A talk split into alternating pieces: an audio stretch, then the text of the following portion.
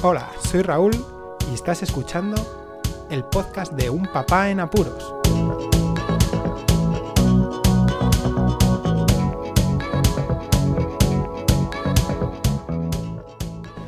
Hola, Poz Escuchas.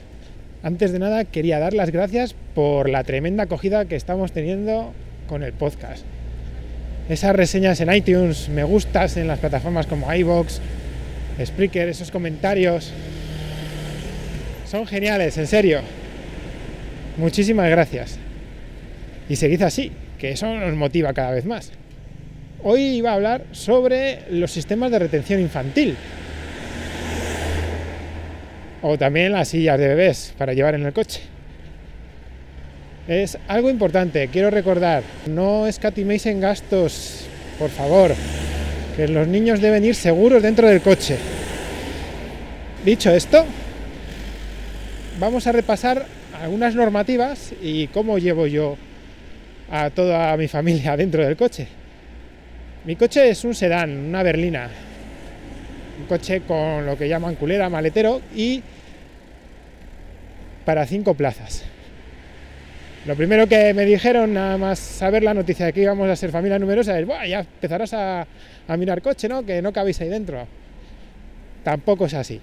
Vamos a quedar claros caber, caben perfectamente. Ahora bien, no vamos a ir espatarrados. Como son mellizos, han nacido a la vez, deben tener una atención. Hay que ir un adulto siempre con ellos detrás. Por lo que mi hijo debe ir delante. Según la normativa del 1 de octubre de 2015, aquí en España, pueden ir los niños de más de 1,35 de altura en el asiento delantero sin sistema de retención infantil. En el caso de que no llegara a 1,35 deben de llevar esos sistemas de retención infantil. ¿Puede ir en el asiento delantero? Sí, siempre y cuando siga una de estas tres excepciones. Sí, porque deben ir siempre en el asiento trasero. Pero si se cumplen alguna de las tres excepciones que voy a comentar ahora, pueden ir en el delantero. ¿De acuerdo? Vale, la primera excepción es que el coche sea un biplaza, por ejemplo, que no tenga plazas traseras. Obvio, ¿no? La segunda excepción es que todos los sistemas de retención infantil en las partes traseras estén ocupados ya por otros niños. Y la última es que no haya espacio para colocar un tercer sistema de retención infantil, en mi caso, y que deba ir, por lo tanto, en la parte delantera, siempre con el sistema de retención infantil. Si no llega a 1.35. Mi hijo Marcos supera esa altura, es un chico muy alto. Y mmm, aún así va en el elevador. ¿Por qué? Pues porque el anclaje de los cinturones va mucho mejor cuando va un poquito más alto. La Dirección General de Tráfico aconseja aquí en España, aún así, que los niños sigan llevando los sistemas de retención infantil al menos con una altura de 1,50 o con 12 años. Yo recuerdo que mi padre me decía, hasta los 12 años no puedes ir en el asiento de adelante. Bueno, pues ahora, con todos los sistemas de retención infantil que existen y la nueva normativa, si el niño mide ya 1,35 puede ir sin ello. Pero bueno, yo he visto que mi hijo Marcos va muy bien con el sistema de retención, aunque sea solamente el elevador, anclado bien en el asiento, hay que asegurarlo, ¿vale? muy importante que, que no se mueva demasiado. Y así es como vamos nosotros en el coche. Otra cosa que quería dejar clara, y es que los bebés deben ir a contramarcha, ¿de acuerdo? Mirando hacia atrás, hasta al menos los 15 meses. Es que he visto bastante gente que da la vuelta a los bebés. Es que me es más cómodo eh, para verlos según voy yo en el coche.